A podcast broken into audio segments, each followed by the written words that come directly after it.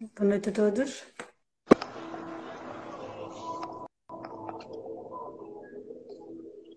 Hi. Hello. Hi. How are you?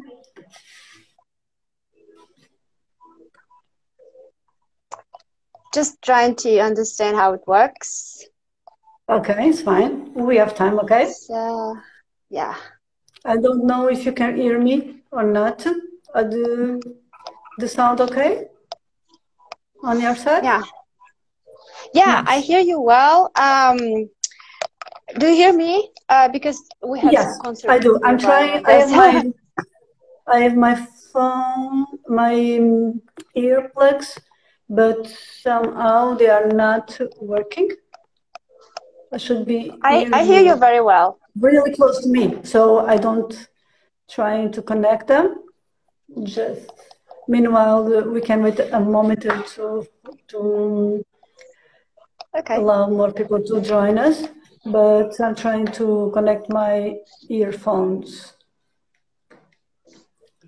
Somehow they are, don't want to work today. Nice.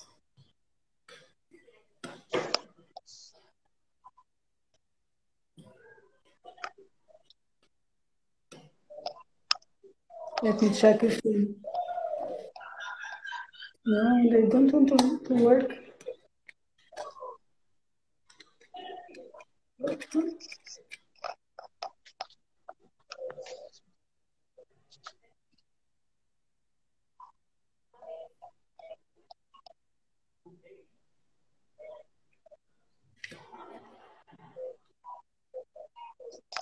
Oh, now they should be working.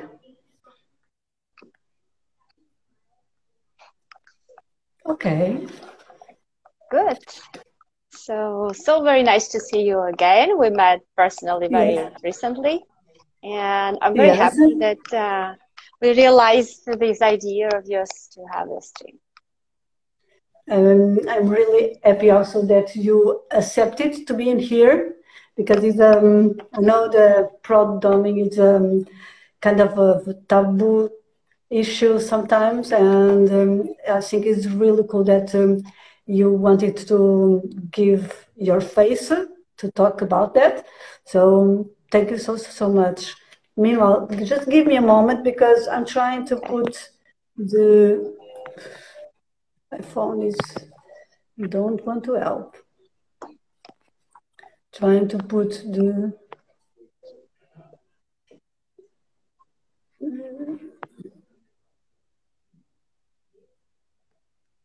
really want to hear the sound.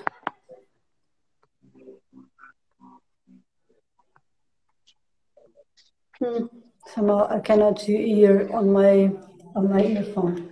So I also want to um, remember you and people that we are streaming live on uh, Discord. Okay, so people on Discord, if they want to um, uh, make some questions, they can do. I will be checking both. So, um, but yes. So Right. we we may start now a bit. I think we have some people joining us. And I also want to tell people if they want to make some questions, please use the the button on in here on the bottom.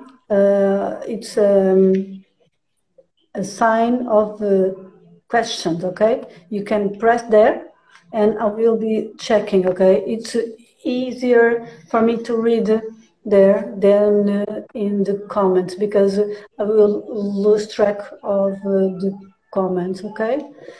So, can we can we start it now? It's fine Yeah, you? let's, let's start. Let's start. Okay. So, let me check my questions. I have a few questions for you that uh, I thought during this period between uh, uh, our um, time. And um, I want to ask you how you discover yourself as a dominant. was several years ago, and um, I don't want to lie and say that, oh, you know, starting from a teenager, I felt I'm a dom. No, it didn't happen like that. Um, I think I was very much loaded with the same stereotype that many have and still have that a dom is more entertaining when kind of a um, escort. There's always sex, you know, these kind of things. I had all these stereotypes and I didn't have a good idea until very occasionally I just read an article or some information about the professional dom and what was this job about and how it worked. And I loved it so much. All the description, all the things that she was doing, uh, the essence of this job, it appealed to me so much that I immediately started to dig in, like what it is about, um, how to do it, what to do. Um, and I found out there is so much information.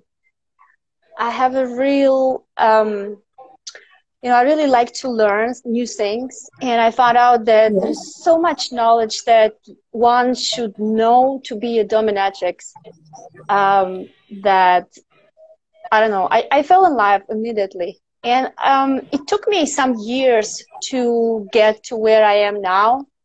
Um, but I really like, I really like what I'm doing. So this is in brief.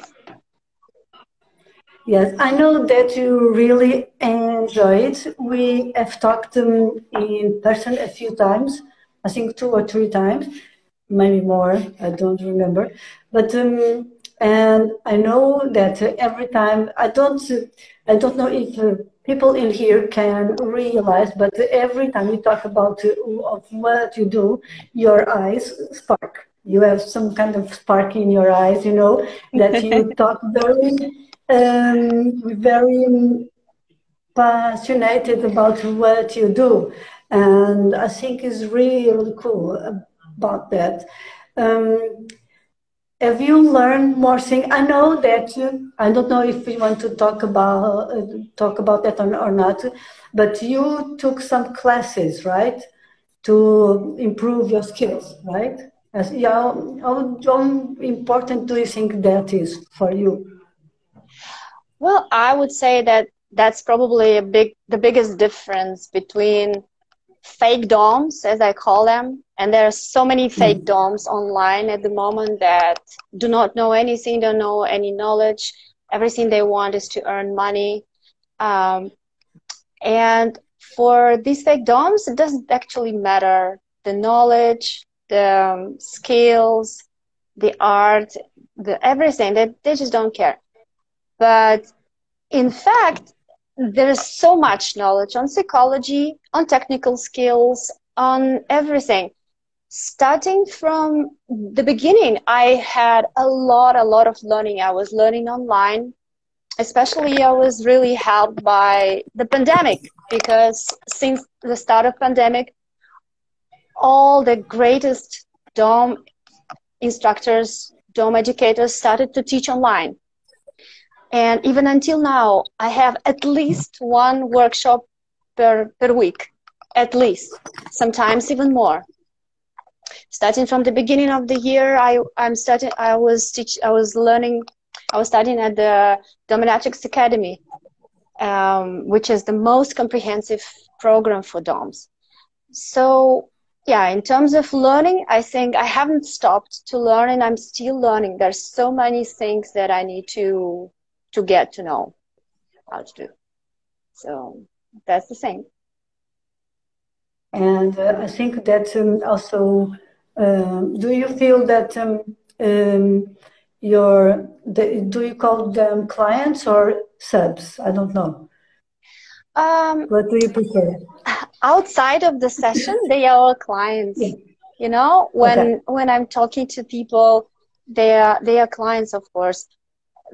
I also have lifestyle uh, submissives, those that I ha- I, I play without payment. I because I need those people to try new things, to um, to test some new toy. Um, yeah. So I don't know. I think yeah, they all submissives, clients, um, both. Outside of the yeah. sessions, I never have any um, domination dynamics. I'm just very very professional. Like I'm only talking as as a client. Um, that's it. Yeah. Okay. Yes. Good. Um, tell me something. Do you realize that um, uh, with the time your clients were uh, notice uh, that your skills were improving because you improve your your skills because you learn so much do you notice that uh, they they they have talked with you. I know that you have some subs. Do you feel that that uh, your knowledge or the um, the learning that you are doing is reflecting the way your clients enjoy? I think so. Um, you know i would say that every dominatrix is very unique and she has her own style. She, I um, I know some, quite some doms here in Portugal, and I know a lot outside of Portugal, and they are so different, all of them.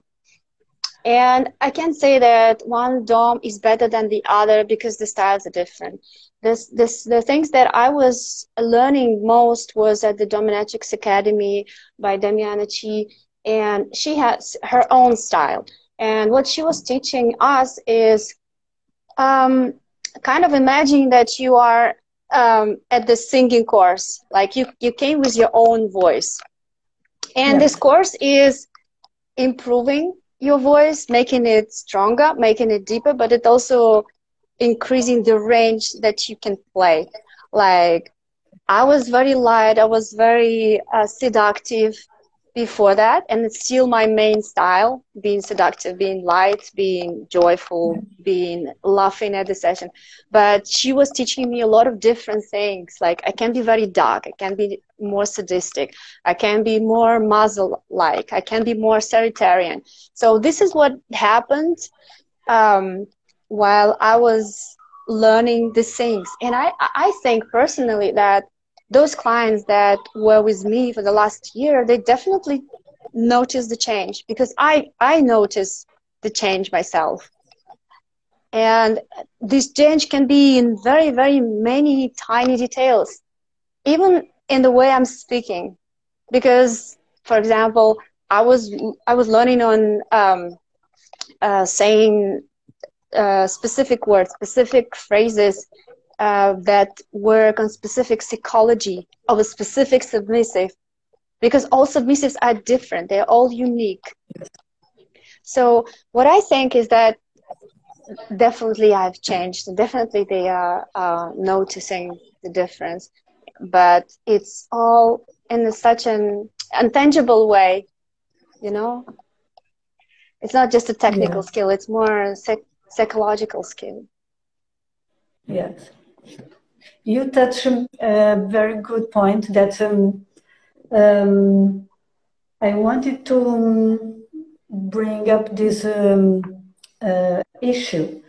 Um, I think um, I will read my questions. It's not a, because I think it would be interested if we talk about this. Okay. Uh, a few time ago, I noticed from the Q, the community that um, that they say that prodoms are more into psych- psychological domination than the physical. Do you agree with that? Um, and they talk about that in a very negative way.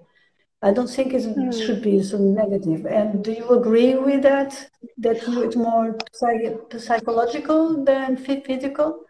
Well, I I'm not sure I understand what it means more psychological than the physical, because domination can uh, include different practices. It includes yes. psychology. It it includes verbals that I'm saying, and also it includes some technical things that I'm doing like for example i can spank i can do flogging i can do some i don't know what um, some sadistic things i can do bondage. This is at the phys- physical level. And on the verbal on the psychological level i will i will say something okay? And i'm also choosing these practices based on the psychology. You cannot dominate in a good quality way without psychology.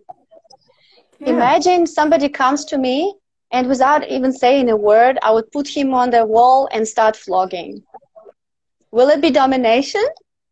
I think it will be just, you know, just flogging, just hitting someone with the flogger without any reason, without explanation, without any game, without any context. So you just cannot dominate without psychology. I can dominate without doing anything. Like I do, for example, online sessions. I I say to person things. I say things that he wants to hear that that influence him. I tell him something like, "You're mine. I want to do whatever I want with you. You're going to suffer for me." So this is all psychology, and without these parts, you're not a dom. You are just, I don't know, just a human being that is hitting another one with a flogger. So I don't know why it can be negative on this side. I personally think that a dom that is not using psychological power of words is not 100% doming. Okay. I know many doms that do not speak much during the session. They do some days they say a bit, but mostly they are doing the physical things and it works for many. It works for many. There is um, uh, the mental subspace that is the target for me to bring a person to a specific, state of mind, kind of a trance state. It can be achieved by different way. It can be achieved by physical impact, uh, with some heating, with some pain, and also can be done by verbal way, like mentally when I'm saying something, when I'm talking about his fantasies. But when you combine these two, they are most effective, and emotions will be yeah. quicker and stronger and deeper. So mm-hmm. I don't know. I think there's absolutely no negative. But coming to the question, if it is more uh, women like doms are doing, not male dom, maybe you're right because um, men are overall they are stronger. So for them probably more interesting more easy you know to do bondage for example or to do a lot of impact play. For a dom it's it all takes takes place as well but um, it, it may be a little bit too hard for me to do you know two hours of flogging, for example. That's really tiring. Yeah so yeah i think that, that there is some truth in what you're saying. Okay. Thank you. That was really good to hear from you. Yes. That was um, very useful. And you talk also about that but um, uh, I think, but uh, domination is a mix of both, right? Always from the both sides. So I just was wondering why many people say that, but um, I think it should always be the both um, questions, both um, types of uh, domination. Yeah. And I also want to know if you want to talk about that. Um, what make you um, become a pro dom? What was your main goal about that? Um, well, I know there's a lot of sensitivity into um, pro doming, into and there are a lot of prejudices into pro doms. This yeah. is what you mentioned at the beginning. Why people don't want to yeah. show their faces, because yeah. there's first of all um, the prejudice. First prejudice is that this is very similar to a prostitution. Um, so uh, and i must say that for me there are like a very clear borders i never even have a session in lingerie not even talking about being naked or something i never ever have any sexual contact everything i allow is to touch my feet or wash up my feet or maybe I, they can touch my hands. That's it. So um, there is no, there should not be shame in what you're doing, what I'm doing, because I'm doing a very good thing. I'm doing a very good things for uh, for my clients because most of the time of their lives they were hiding their desires from themselves. They wanted to be submissive. They wanted to worship someone, they, or they had this, the desire to be feminized, or some other things, and they were hiding from themselves. There was the shadow side of them that they were hiding, and I'm coming as a kind of a therapist that allow them to allow them to be seen I see them, I accept them without judgment, without any prejudice. So I think this profession is really uh, is really trustworthy. It's something is respectable, and people should understand that it should be a respectable profession. Um, what made me specifically to be a, a pro-dom is not it's not because I wanted money. because it's not a profession, especially in Portugal, where you can be very rich. Okay. Yeah. it's not, I'm not doing it for money. At the same time, uh, I, I get um, payment for what I'm doing and I can use it for my development as a DOM. I pay for all of my education because all of these workshops are costing money. My Dom Academy is really expensive. I can pay for my toys. I have a lot of new toys and I'm always buying them. I have now I have my own studio. So because I love what I'm doing, I now have resources to develop and to provide a better and better place and better and better toys and better and better knowledge for uh, people I'm playing with. So I'm this is the same thing that I do not feel any shame that I'm doing it for money because I know it's beneficial for people that I'm playing with. So yeah, I have it's not my main source of income. I'm not doing it for money. I just like what I'm doing, but it's really worse um, like I, I want to I want to people to understand that when they pay to professional dominatrix, um, they are paying for her knowledge, for her equipment, and for her studio first of all, not just for her time. So, and this is very important. So, I initially was not planning to be a pro dom. I just was learning how to do it. I was trying different things. Um, at some point I started to get so many requests from submissives and I got such a good feedback. There was uh, people telling me that they never had same emotions from the session playing with professional DOMs. Uh, so I was already thinking that, okay, I, probably I already have a knowledge and skills to do it for as a profession, but it took me at least I think two years to get to that point. It was not that, okay, I'm going to be a professional, I'm going to take money. I don't know anything, but I'm going to be a professional. No, this was not the case. I, I really spent time. And then, uh, like the, the thing that was really like a last impulse for me, it was this Dominatrix Academy because I loved the idea so much. I liked the, um, the person that was doing this. I really wanted to learn from her. And the only way to, to get money not taking it from my business, but just to, to take it separately was to start offering services for payment. And I was not actually sure that it will be demanded, but I can see that what I'm doing people really need.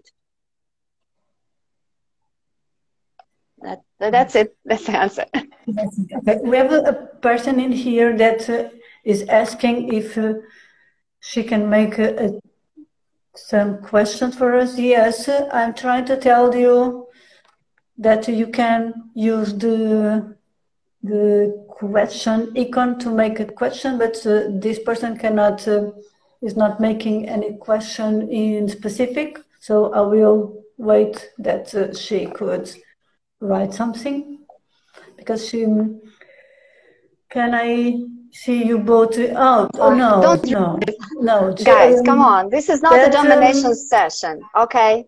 Just if you came here to wonk, just leave right now. No, please. This is not a domination um, live, okay? So I thought, uh, I, re- I just thought that this person was making a question, but not, she's requesting something. Okay, no, let's move on. Yeah. Okay. Um, One more question, dear, and you will be blocked. Yeah, thank you. Okay, um, what time, what kind of advice uh, will, would you give to people that uh, want to choose uh, ProDom? There, there is anything that you can advise people? Yes, um, actually, I must tell that, especially now, there are so many fake DOMs, as I call them, online. Yeah. Mostly they are online because uh, lately, especially it's a couple of years easier, ago, no? to be Sorry? online, right? It's Sorry? more easier to be online, so they are most, mo- mostly on live, right? Yes, they are online, and um, um, the only driver for them is money. So, and they are kind of mimicking each other saying the same and the same phrases, uh, talking in a very humiliative way to people, um, calling everyone a pig, I don't know what, trying to get money from them for nothing. Um, because even even financial domination that I I was actually doing it from time to time by request, and it's not just taking money for nothing; it's taking money for emotions that you give, and people that are fake, they do not absolutely have any idea about how to give these emotions to people. Um, so to submissive that I looking for a dom, what I would really recommend is first of all, look at the presentation of this dom, how she presents herself in social networks, uh, how she presents herself on a website if she has, in the advertising. If there is humiliative approach, humiliative ad- address to everyone from the beginning without even talking to a submissive. Maybe it's not his kink. Maybe he's not interested in humiliation. But if she's talking in too humiliative way from the beginning, it's a fake dom for sure. Uh, a real dom will be respectful. Will be respectful outside of the session. This is like a law, and that's the main thing that you should talk uh, look at second thing is definitely some um, photography or some material or some content from the sessions because i can see so so many doms that are presenting themselves as so they do not have any kind of proof um, do they really have experience? Do they really making doing something? Where are they playing? What what are they doing? What they are doing? What toys they have? So from these social networks you can get so much information. Because i know that some doms are just talking a lot. Oh today i had five sessions. Well for portugal um, even for even for New York, that would be a lot, okay? Not even talking about Lisbon, having five sessions a day will be too much. so this is this is lies. You can say this, okay? This is lies. Where are your photos? Where are the photos from your sessions? I can see anything. Uh, where is the feedback from clients? For example, I ask a lot of feedback from clients. I ask them, please write me for me, and sometimes they yeah. also send me like feedback, like a, thanking me, like, oh, that was good, that was good and I share this from the uh, yes. if they say okay, you can share. Yeah. I sh- I share this. So this is very important. If there is a feedback and it it looks credible, it's not fake yes. response. Okay, yes. so um, there are uh, there are very small things like that. Uh, all the social proof, like a dom that is already practicing quite a lot. She has social pages in FetLife, right? In Twitter or maybe Instagram even at least one social network there should be and there should be some record of her being a doming and there will be some information. So all of the social proof is extremely important.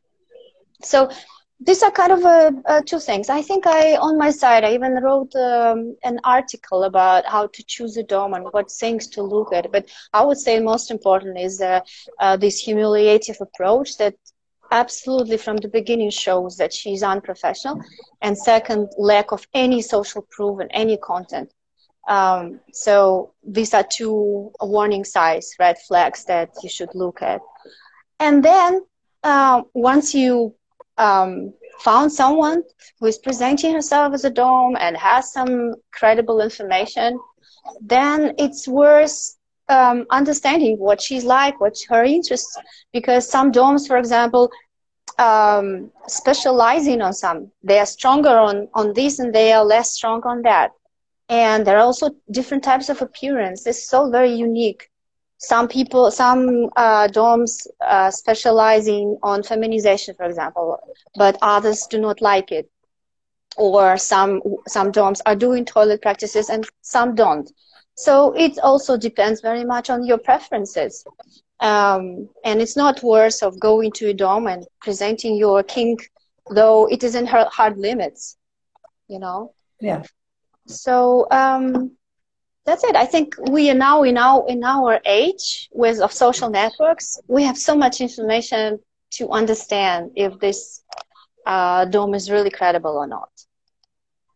Thanks. Nice, thank you. And you, um, uh, you have any type of play or that you enjoy most, or? Uh, yes, I I really like um, predicament plays. I think I told you yeah. and I was I taking a, yeah, a from you because I really like this kind of uh, emotions that a person takes from suffering, but not not yeah. from specific heats of payment, but from their uncomf- uncomfortable position. That that yeah. really something that I, I like, and I like to be creative and make up all the time new new predicaments, uh, not just with bondage, but with some other types of things. So I was just thinking, okay, what are you gonna do?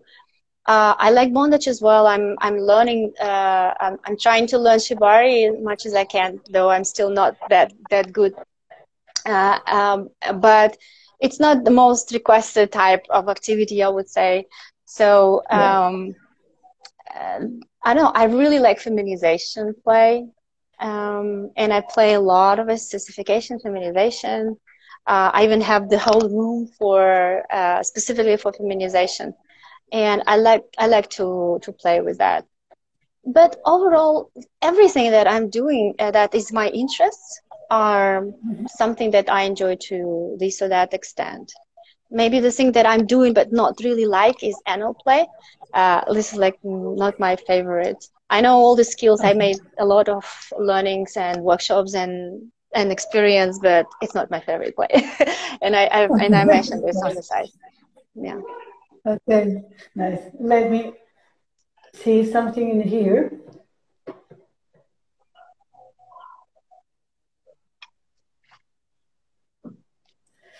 Um, you, you are talking about uh, fem, fem, feminization, and um, I wanted to take that uh, um, that thing to ask you another thing. Um, I know that uh, some male subs are so, so affected. Sorry, I'm trying to translate my Portuguese to English. Mm-hmm. Um, more more affected by shame. I know that um, the society don't see so well male subs as the fee, the female subs. Um, what uh, is your experience from that? Because you are you work with male subs. Do you can, do you see that they feel ashamed about that from being submissive? Yes, if you look at the, how the society looks at submissives, of course, they, their um, society judgment of males being submissive is um, really high.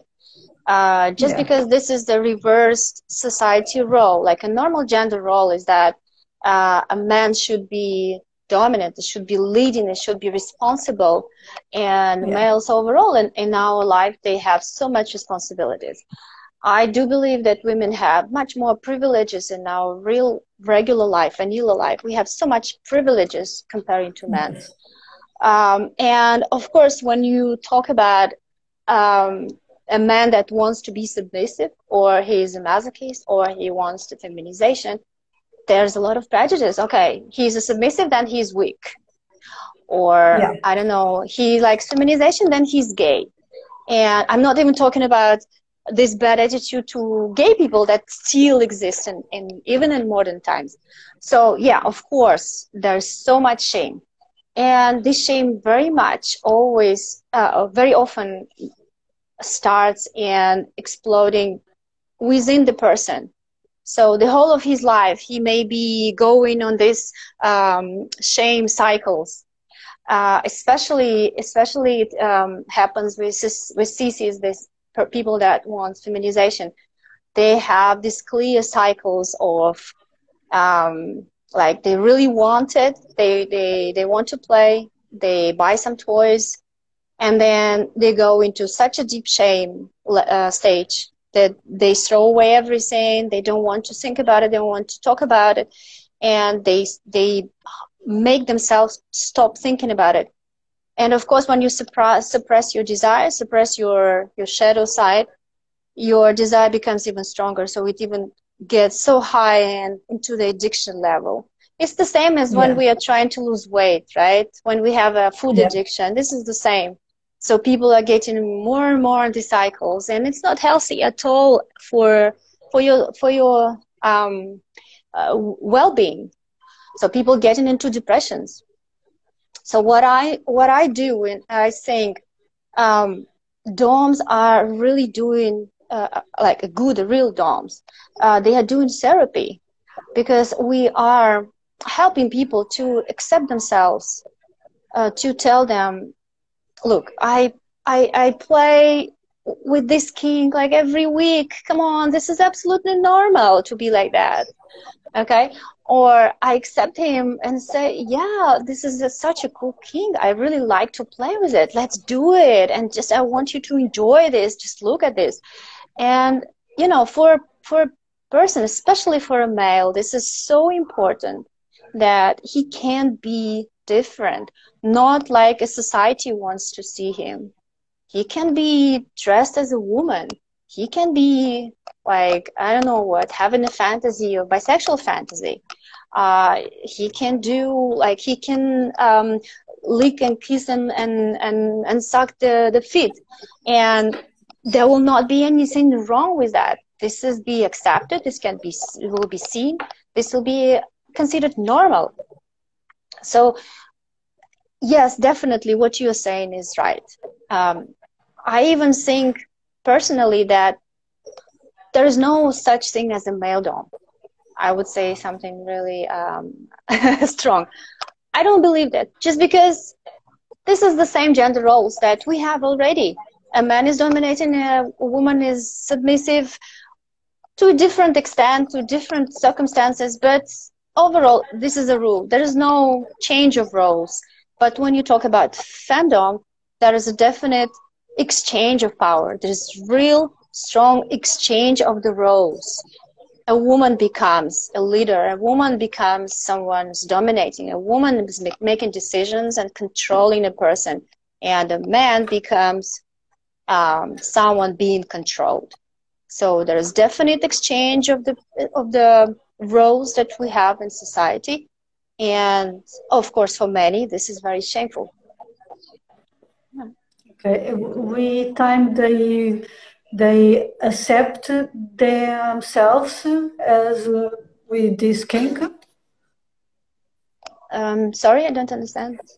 I'm asking if, with the time, if um, they uh, they accept themselves about this kink about wanted to be more feminine, but in place. Mm. Do you see that? Yeah, it's, actually, it's, it's not. Themselves? It's not even. It's not only on feminization. It it can be on any kink yes, that I'm playing with. Of course, with time, there is actually um, research. It's official research that is is proving that people that are regularly uh, practicing BDSM, they are much more psychologically stable. They are less less probable having a depression. And it, it, it relates to this accepting your inner side, accepting your true self. So uh, when a submissive beats a real good dom and enjoys what they're doing and he gets what he really should get and a good quality level. This is so, so therapeutical. It's so beneficial for him.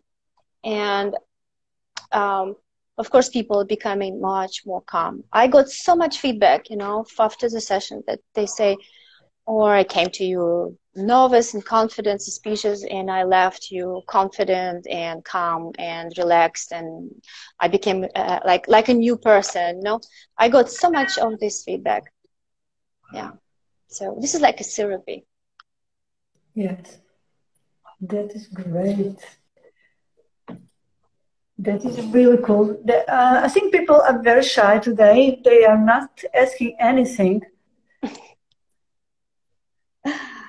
There is one person saying, What a lovely speech. They are enjoying. Thank you so much.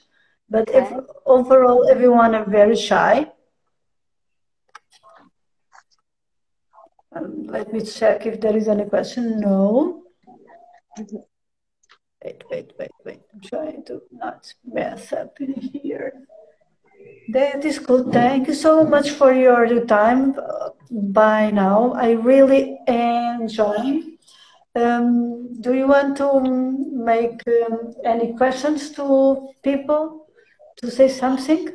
Um, well, I don't know. I just um, I see some of the some of the people that I got to know at the um, Mr. Damiana's Academy, on the Dominatrix Academy.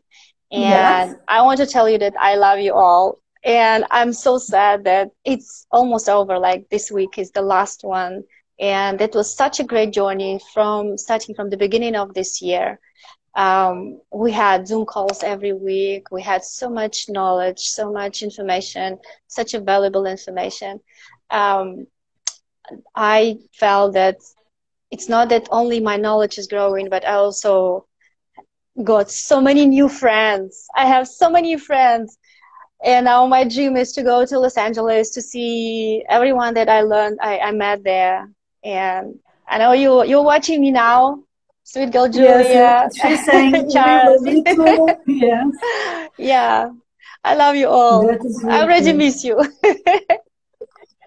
so yeah, this is i think that was a blessing for me that i found out this academy and i started to learn there. That was really great. And that how the, study was done is that we had every every week we made some demo or domination online and were criticized uh, by mrs damiana and her um, slave coaches and it was uh, really really valuable so I must tell that I do quite a lot of both presential and online sessions. And um, yeah, I think that the, the study there was really uh, good and and a great learning for me for to, to know both ways, not only presential but also online because there are some its own specifics. Yeah. Thank you. Okay, I have a few questions in here. Let me check. I have in here one. Uh, wait, wait, wait. On Discord, there is two questions, okay? Uh, okay. One of them is, do male subs are okay with no sex part? Um, sorry, I, I did not, I missed the first part of the question. Okay do male subs are okay with uh, no sex? of course, there's uh, on my on my website. You know, there is a wrong perception of a professional dom is someone that is doing absolutely everything that the client wants. And the client comes and say, I want this. And the dom is running, okay, I'm going to do this. And we say, yeah. no, I want you to do this. Okay, I will do it to you. Of course not this is not the domination, right? Uh, domination is that I'm doing what I want, but I take I take into account the kinks of the submissive, because um, my ultimate goal is emotions, emotions that I get in this submissive, and this is my pleasure. My pleasure is to get these emotions, I will not get these emotions if I don't do something that um, works for this specific person. But I will not get my emotions as well if I do something that I completely hate or don't want to do. You know? So, um, on my side, in all of my terms, I say, I'm not a escort. I'm not doing any kind of uh, sexual practices. So people that want that, and there is a specific term for women that offering this. It's uh, fetish escort. So they are escort, but they can also play kind of uh, as if they are dominatrix. They are not dominatrixes. They are really they are escort, but they are fetish escort. Okay, I'm not a fetish escort. I'm a dominatrix. So I'm not offering sexual services, and I'm writing about this on the website. So people do not even ask me for that. You know, I and sometimes they they ask me, and it it was even um, several times that uh, I may allow people like touch themselves and to to masturbate at the end of the session. Uh, like I'm not doing it myself. I can't just allow it in my presence. Yes. But sometimes it was several times that there was so much in emotions that I was creating in them for submission, for worshiping, for being uh, in this subspace they for them it became so completely not important they even forgot about it they, they they was thinking about the sexual release because actually sex is happening in our mind and they got the emotions not just physical you know something that they can do watching porn. It's it's it's such a different level. And i think it's specifically in the femdom um, this is very important that there is no this uh, in the professional femdom that is very important there's no sexual uh, um, activity happening. In the lifestyle domination when it is a couple they are partners in life right. Of course it can be all together but as a professional no there shouldn't be and will never be at least in my case okay and um, did you ever add any case that uh, the person tried to include that in the play? Do you ever add any issues or not? Like what you, in, in, in having sex? about sex, yes. Or do uh, you talk very clear all the time that no sex? Yeah, yes? it is. As I told you, this this is a clear uh, statements on my website, and I say um, I'm not doing this. I'm not going to do it on any circumstance. And I think I was lucky enough to get clients that understand this very well. And um, some even told me that they came to a dom that was settling herself as a professional. And then the first thing she was doing is, okay, lick me. And said, I came to a Prodom. I I don't know who have you been with. I don't want that. And he just left, you know. And so this is not a dom, obviously. And um, for most of my clients, this is not what they're looking for. They're looking for domination. They're not looking for sex. You can get sex with a partner. You can just, I don't know, find someone on Tinder and have sex. There's, there's no, I don't know, there's no reason to pay to a professional dom and to come and ask for prostitution services. I don't know. I think there's no sense in this. Okay. there is another question on Discord that uh, the person asks. Let me try to read that. Apparently, you said something about uh, shadow side. Yes. At, uh, at some point, and the person asked if that is um, references of Carl Jung. Yes, we um, the um, my mentor, which is Mistress Damiana Chi, uh, is PhD in psychology, and she's not only 20 years uh, having 20 years of experience as a professional dom. She also has a PhD in psychology uh, her thesis was about sexually submissive males. And she developed her system of um, DOMS archetypes based on uh, Jung's uh, Jung system of archetypes and this um, accepting the shadow side. I'm not that strong in uh, in these psychological studies. Okay, I just know that yes, that that was her um, like what she was using uh, and on which she was basing her system. And this is the system that we are using in um, in our sessions. Uh, we uh, she was teaching us that um, dominatrix is uh, her image should consist of four archetypes, and this is authoritarian, seductress, mother, and queen. And the more archetypes you have developed in you in yourself, the more uh, comprehensive dominatrix persona you have. And also each archetype can be light and dark. So I can be uh, light authoritarian, dark authoritarian. I can be light seductress, dark seductress. And every archetype we were studying very uh, carefully what she's saying, what she's doing, what she's responsible for. Um, uh, and um, for our play, there should be um, all four archetypes included. And if you don't have one of it, the session will not be same good, so high quality one. For example, if I don't do the aftercare, if I'm not careful enough, if I'm not taking care of a person during the session, I'm not uh, looking how he's feeling, that will be the Mars archetype will be missing, and the person will be just scared. He will be fearful. He will not be confident he will not be able to relax. Or if there is no authoritarian archetype enough, then I will not be commanding enough. He will not be obedient. He will not be able to be obedient. Uh, he will not understand. He will not see me as a dom. Or if there is not a queen archetype, then there will not be a reason to worship me, to understand that this is someone who you should really look from below why you should be submissive to someone who doesn't have this queen energy you know it's like all of this it's also based on this uh, jung's theory, of um, archetypes uh, and this is specifically what i'm proud of that i'm i was i paid so much time and efforts on learning the psychology of submissive people submissive uh, males most of all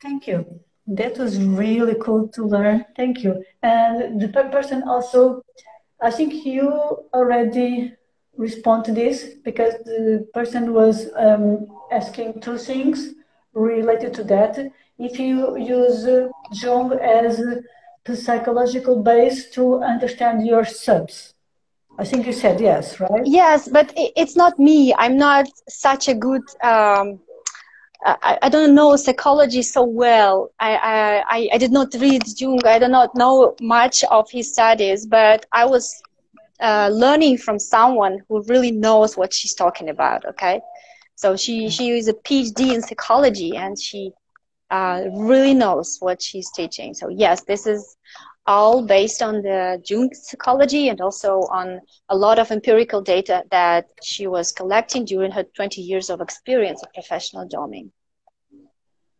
Nice, thank you. Let me, we have a question. Uh, I need another light to see what, there is a question in here. I am from Portugal. I am new on BDSM. I believe I am a switch. I want to be dominated by only by dom women. Okay. Do you believe that wax play, knife play, role play, it's included in BDSM style? Mm, well, it is one of the practices. There can be so so many things. It's like um, uh, you know, it, it's like different different toys that I have. I have um, it can be very very different things but I have my goal. Like my goal is to evoke specific emotions, and I can reach them using different types of uh, things. I can use my verbal domination, but I can also do some things. I can do like bondage. I can do impact play. I can use wax play uh, at some point for this and that. So you can do whatever if you think it is. It can be. Uh, it can help you to achieve uh, the goal so yeah, I really like uh, play, uh, knife play. I don't do um, I don't play with blood, and I don't actually do knife play even without blood. But I do a lot of other stuff. You can do whatever actually if it is safe and consensual, right? you can yeah. do whatever. Okay, the person said, "Thank you so much. Nice, thank you. Thank you so much for the questions." Yeah. By the way, I, really like wax play. I have. I showed you, right? I showed you my my yes, candles. I know that. That was really cool. Yeah, and, they, and I oh, the smell. The, the gold one. The gold is really cool. Yeah, I have with shimmer. I have with ultraviolet. I play sometimes ultraviolet, and I would say wax play is something that I really like. And it, it, because they are so soft, it's not even sadistic play. It's more relaxation no. that I do sometimes after the bondage, after the flogging. I like to do it, but yeah, it's it's like it depends on what you want to achieve. For example, if you want to make some kind of a sadistic play and to hurt people somehow, you can do this wax play with high temperature, more high temperature, uh, very close to the skin. Or if you want to make it relaxation, you use very low temperature, very soft, with a nice coconut smell, with sometimes with ultraviolet light. So yeah, it, it works really well as a relaxation as for close to aftercare. Yeah, so it, it all depends. Every tool can be used for something, right? Or some specific goal.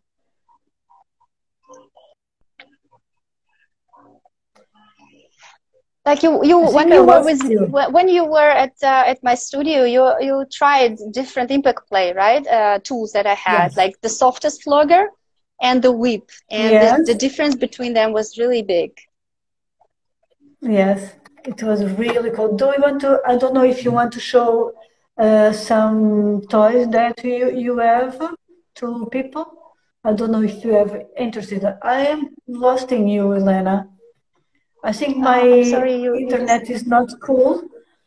I don't know if it is mine or yours, but from time to time I don't see you. Okay. Do you because? Uh, I, yeah, I can see you without any problem. It's just that sometimes I don't hear you well. I don't know on okay. which side there's uh, connection problems. But what, no what you what you said, I I said if you are interested in show a bit of your toys. If you want to show one or two of your toys, mm-hmm. you to teach people a bit about um, what you do. Okay. Well, um, I will not probably do the excursion on my studio because it's all on my website. There's yeah. a lot of photography, right? Yeah. But I actually yeah. uh, brought a couple of toys that I use a lot and I like them a lot, uh, like the, the candle that I showed uh, the main tool that I always use, and this is also a gift from Mrs. Damiana Chi, is the crop. I have several crops.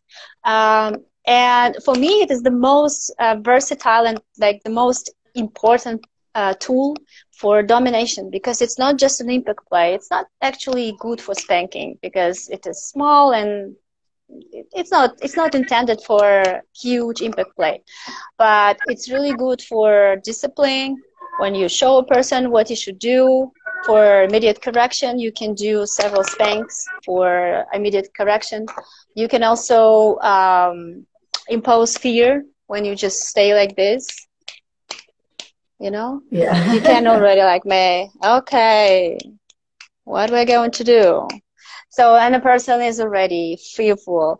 Um, you can show, we can correct the posing, you can correct the, uh, the posture so yeah i really really love uh, i don't know if you've seen i really really love the the crop and i think this that one is from the um, uh, horse uh, shop it's not from the sex shop and it's really yes. really nice um, so this is what I, I, I usually use i also really like gloves that i um, i have several pairs and i use a lot of them you know, not even for those who have special fetish, but just because leather and gloves are imposing a lot of power and domination power. Um, I have very good floggers. You already saw them and even took a pair from me. um, I ordered them from Ukraine because in Russia, Ukraine, I think they're the best uh, genuine leather floggers that um, impact impact play toys, and I use them a lot, and I think the floggers um, are very versatile uh, toy as well uh, because they can be very soft, um, like massaging. They can bring you into some trance state when you do like uh, hits with a specific um, rhythm. You can rhythm, bring a yes. person into a trance state, and it cannot ever do real huge damage like until the blood it's just impossible this is too soft so i really like floggers because they, they they're really um, having much more than just bringing pain to a person so this is this is what I brought for us specifically to to show. Yes. But like floggers, I have a lot of them. I have a lot of them of a different with different types of leather, different uh, softness, different sturdiness, uh, and yeah. But I use them much less than I would like to because yes, the, they requested because they, they're not that much them, and you you have a, room full of that. It's beautiful. Yeah, yeah, yeah, yeah. I really like them. And you I'm are now good working... with the toys. Sorry? And you are good with the toys. Re- really good. Well, I'm still I'm still going to learn more because specifically on flogging and impact play is important to have lessons personally with someone who really knows how to do yeah. this. So, so far I was always studying it online and it's not the same. I need to talk with someone who can check your uh, hits, your positions, your everything. So this I'm going to do once I go to Russia. Um, and I did not mention that I'm, I'm Russian. So I go there sometimes and they have really, really good school of flogging. They're very good masters, really good um, vendors as well. So I'm going to take some some lessons there as well. Nice. Yeah. That is really cool. There is a person in here that says that Miss Sylvia, which is from Porto, also makes awesome floggers. Is a good reference. Okay. Yeah. Well, I don't know. I um Miss Sylvia. I don't really know anything about floggers here in Portugal. I, I, I can't believe that they are good. I just never saw them. I never touched them. And um, the ones that I'm buying, I know that they're really, really good. And they are really good uh, for the price.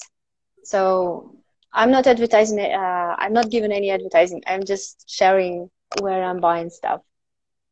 Of course. Of course. So, Let yeah. me check if I have more questions in here. Okay. Uh, trying to be at all in the same time in both places. I don't want to miss anything, so and okay. she's not working. Yeah, I can see people are not really active in asking questions. no, no, today people are really shy. I think they are afraid of you. really? I'm the softest, nicest person. Come on. Yes, you shouldn't be, you shouldn't be scared. yeah, it was many times that I was I was meeting the client. I was meeting a client before the session, um, which I always try to do and they said, "Oh, I can't believe that you're so so nice. Can you be a good dom? Are you so nice?" And then, yes, I can be. I can be really, yes, really harsh and yeah, if I want to. Not of before course. the session starts. Okay, so during the session, yes, you can you can separate the things, right? You can be yourself and have a meeting with a potential client to arrange things, then uh, you can be a sadist dom, right? Yeah, it all depends on uh, on um, kinks of a person. Before the play, I'm myself. Okay, I'm a professional. I'm um, I'm not I'm not a friend. I'm not like um, uh, like I don't know too too close friendly language i'm i'm not like that i'm i'm i'm, I'm it's like um like i don't know like real estate agent is talking to a client okay so i'm discussing the details about the session some logistics some health issues whatever everything that is relevant and important to develop a good session. And of course, I'm I myself at that point very professional. And then at the session, I can be very different, and I'm uh, trying to be very different. Also, it's uh, provides um, creating the biggest impact when you are emotionally very different, uh, when you are very nice and seductive and um, soft, and you know, and then you are really harsh. You're like sadistic. You are doing really um, something dark and then you're again very soft you know it's it's all it's all um, giving so much um, better and bigger emotions emotion like a roller yeah. coaster right yeah exactly and when you are a scared person when you say i'm going to do this and then you know oh, you are so nice it's it's always like that right and i um during my play i can be very different very different and I enjoy it. It's I think um, since I started to uh, to doming, I think I developed my acting skills a lot. I can be really uh, yeah because I also had a lot of role plays.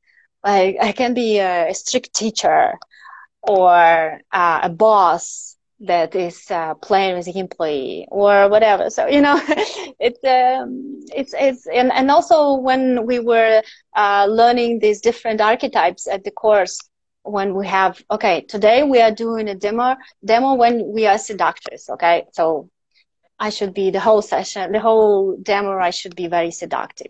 Or the next one, there will be I'm a mother, so I will be uh, playing a mother archetype.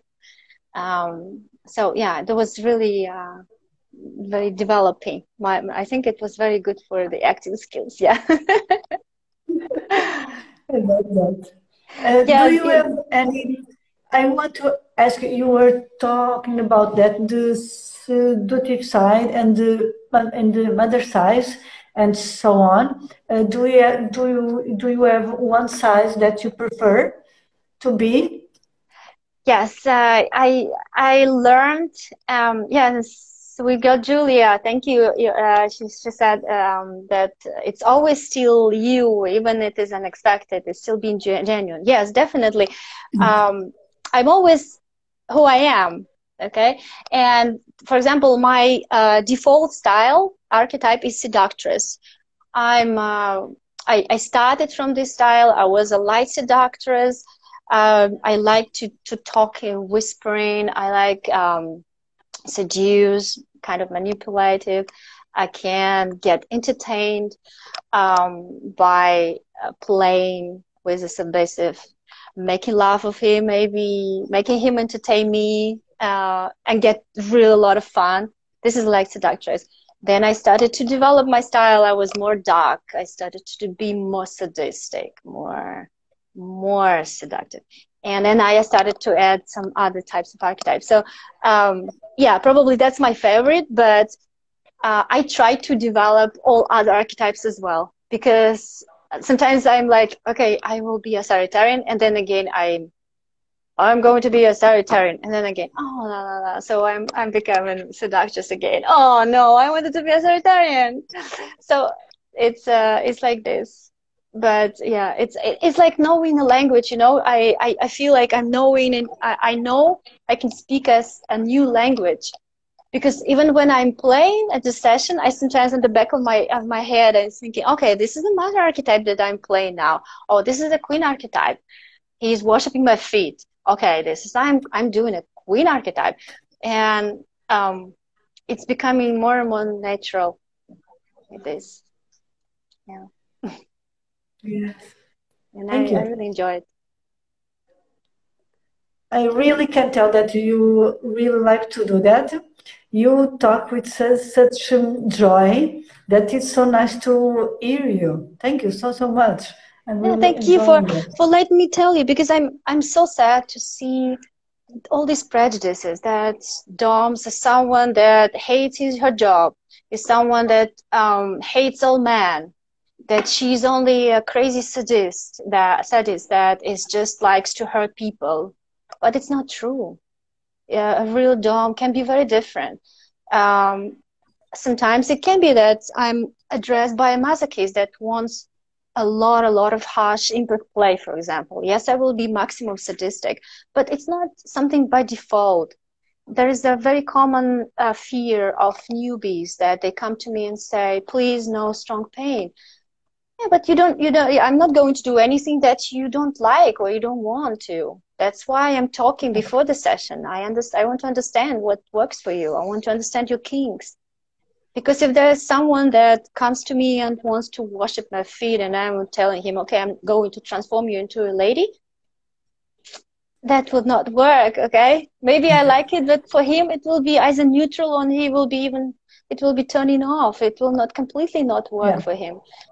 So well yeah of course. And and and as, as i told you um, i feel my my job as a therapy I, I i do believe that this is beneficial for people. That's why i like it so much. Yes yes. If you do something that uh, they don't enjoy it will not enjoy yourself right?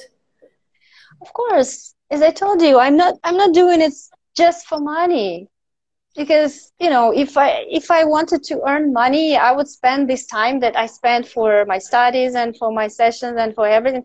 I would better spend on my business that brings me much more for per hour.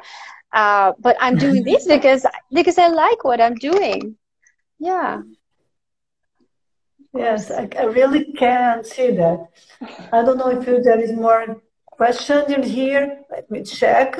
No one has questions yeah, um, they're just uh, looking at me. Huh? Yeah, they're there's a lot. There's, I can see there's a lot of my subscribers that have subscribed my um to my Instagram, and they are supporting yes. me, always liking my stories. And now they came to, to look at me and uh, thank you guys. But you can also ask me some questions.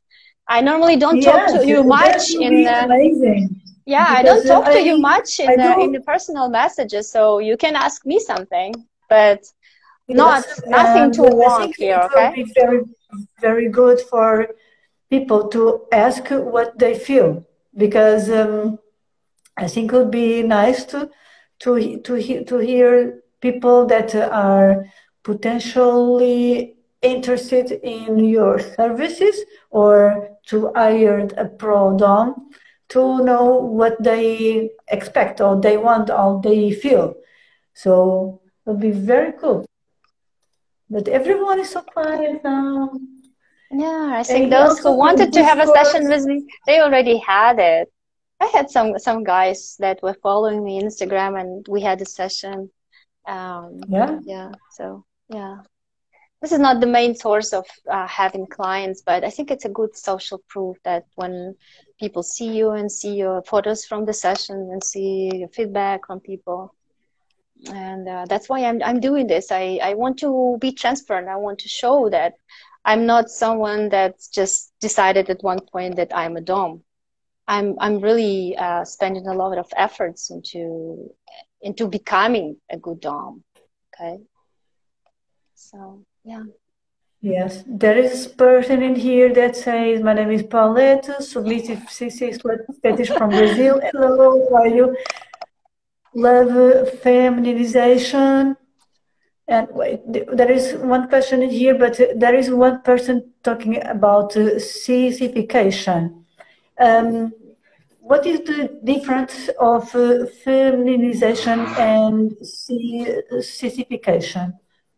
for people that um, don't know or might uh, not know? What is the well, difference? sissification. Sissification is that when a person really wants to be uh, completely transformed into a woman, um, and it should be as close to a woman as possible. He really wants to feel himself as a woman and identify himself as a woman during the session. Um, so I make a special efforts to um, to uh, find the best clothing, to make him, uh, her look sexy and attractive, to put makeup and the, the best wig, to create a style.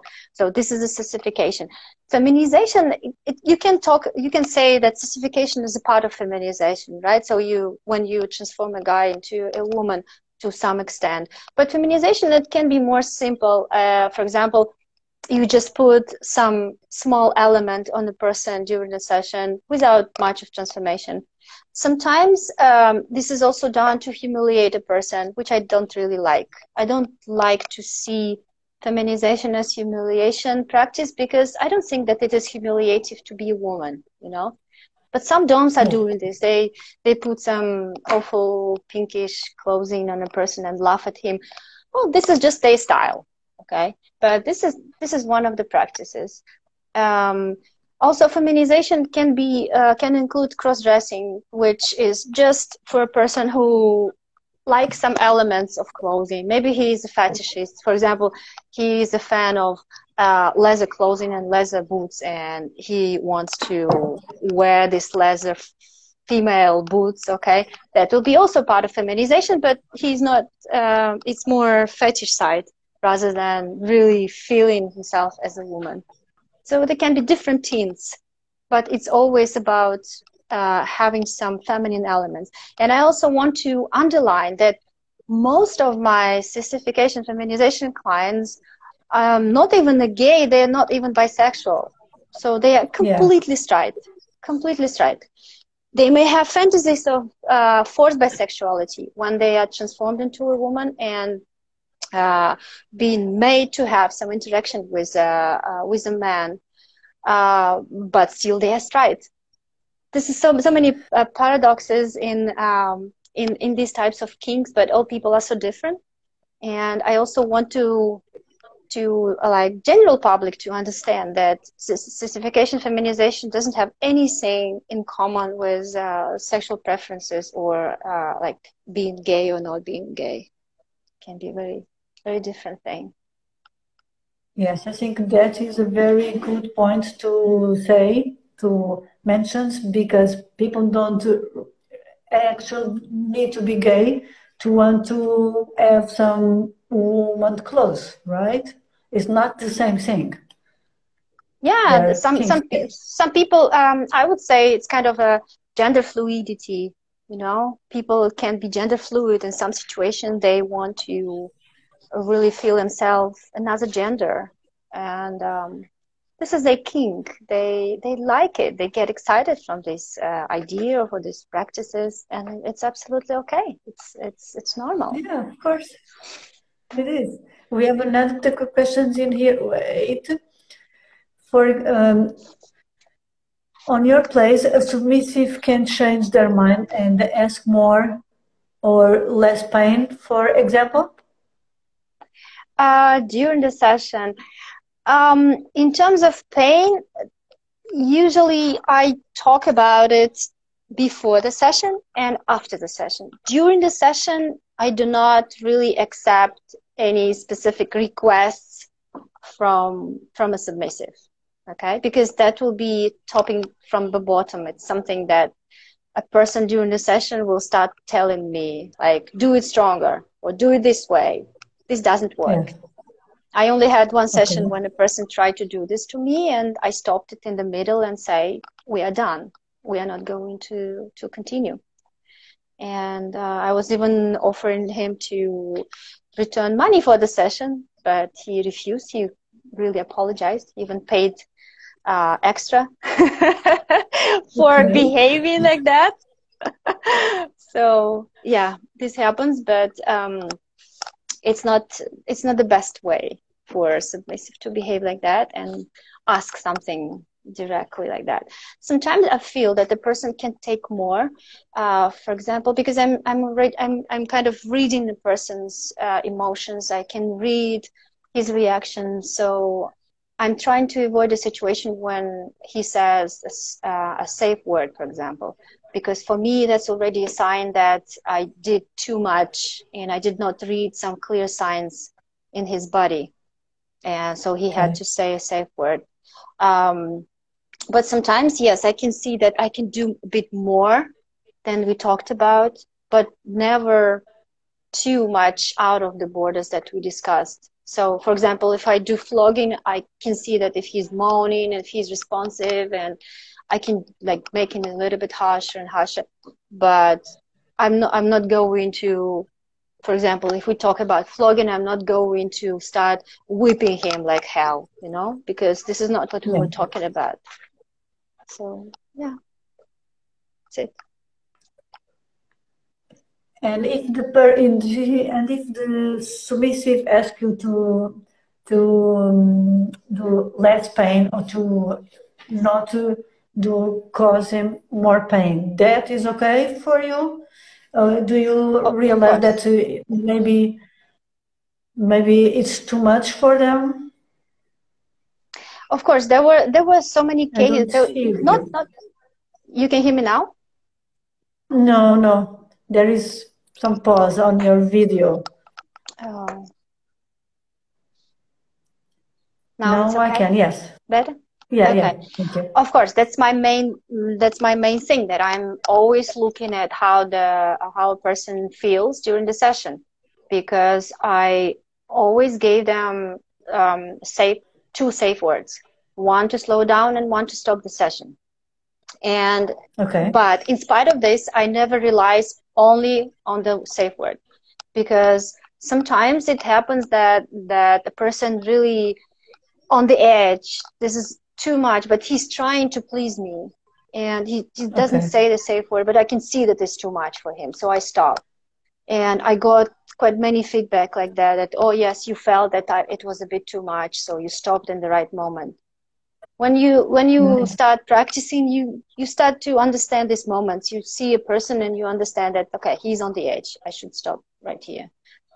And also, there were a couple of uh, situations when a person just did, stopped me, and it was not my fault. Uh, one guy, um, I, I, I was uh, he asked for bondage, and I made the bondage to him to to um, quite tight one, and then he said, "Oh, please release me, release me." Say the safe word. So I, I released him. Like he got kind of scared. I said, "Okay, there's something strange." So I did another thing. Again, I, I made the restriction uh, in another position, another place, not that much. And again, he's asking me to release him. So after the session, he told me, Oh, you know, actually, I have a slight claustrophobia, but I want, Oh. I, I decided not to tell you because I wanted to overcome it, but I could not. I failed to overcome it. You know, what the fuck? you That know, is this, so bad. yeah, these things are happening, and it is just that the person is silly, you know. He decided Yes, so, you and cannot lie about that. Never. yeah. So these things happen. not. And of course, if That I can see a person is next to panicking from this, uh, of course I will release him. Of course. Yeah. So that's Okay, it. there is. Sissy Paulette um, is asking you something, but I think, uh, Uh, uh, it's another wonker, guys. Stop it. yes, yeah, no, no, don't, don't do that, okay? Yeah. I don't tell them, okay. Now she said thank you. She he said thank you. Okay. I think they understood. Let me check it again. If there is any question. No, everybody's silent. So sad about that. Like people to join and, to, and say So- more things and one. I will think that nobody is interested. No? yeah. Give me reactions. Come on. Tell I me think if you are really enjoying our conversation. Thoughts, at least. Okay, do you? I have a question. Maybe it's a bit personal, but uh, it's not big personal, but maybe okay. I will ask you. If you don't want to respond, it's fine. Um, Okay. Do I? Um, a few minutes ago, you said something that uh, that kept me um, thinking that you don't like humiliation, right? It's not your like- thing. I don't like heavy humiliation and degradation because when I play, uh, and it is a part of the queen archetype, um, when I say you are so down to me, I'm so on top, I'm controlling you, and you are you do not deserve to be my level. This is the part of like erotic humiliation, right? He is naked in front of me while while I am having my clothes on. This is a part of this is a small like this is still humiliation, but when it is something really strong, like really degrading one, I don't know. It's like I don't really enjoy it. I don't enjoy calling a person a pig or say, "Oh, you're dirty." yeah, Like I don't know. It's not my style. I'm more. In, I'm more. I like prefer being elegant all the time. I don't like this kind of a toilet games when you know some doms are enjoying like spitting or putting shit on. I don't know. this is not my. This is not my thing. I'm too elegant uh, for this. Okay. Um, so this type of humiliation and degradation I don't really like. And when even when I'm playing FinDom, financial domination, and there's a big part of it is about humiliation. So I just try to uh, do it in another way. For example, um, you're paying to me not because you are a pay pig or someone that's unworthy. You're paying to me to show me your respect, to show me your devotion. You're, worshiping to me. You show me um, how much you respect and love me. You know, it's it's it's like another twist. You can make a person um, show you and give you the emotions without actually degrading so much. Because ultimately, I'm. I think I love all my clients. I love them. How you could really hate and degrade to really at the hate level to someone that you love. You can't.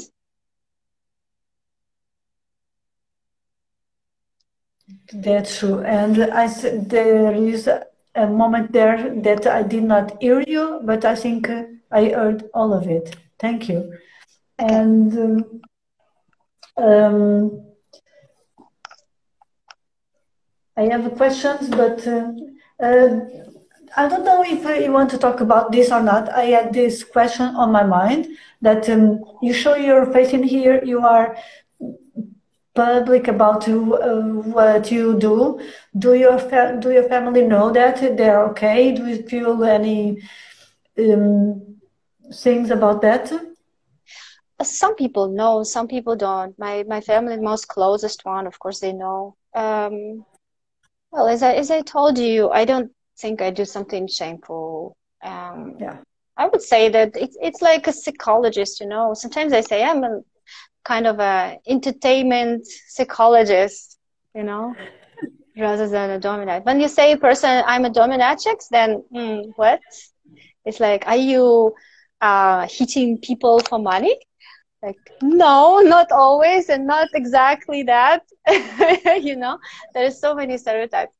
So, yeah, I'm just not not telling it to everyone everywhere, but it's not something that I'm feeling shameful of and it's really hard. I know I'm not doing anything bad.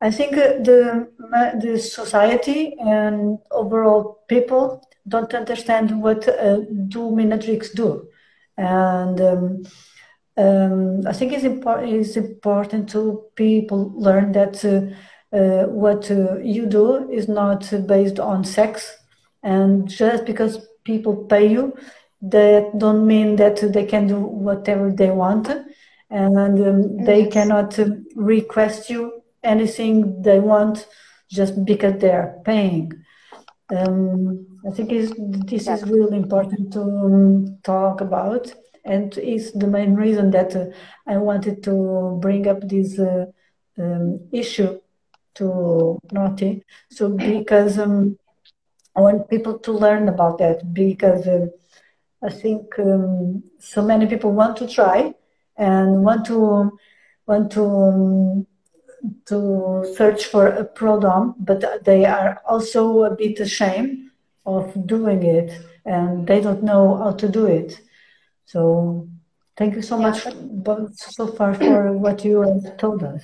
Is really yeah and thank you for inviting me because i am for me it's also very important to um, to destroy this kind of stereotypes.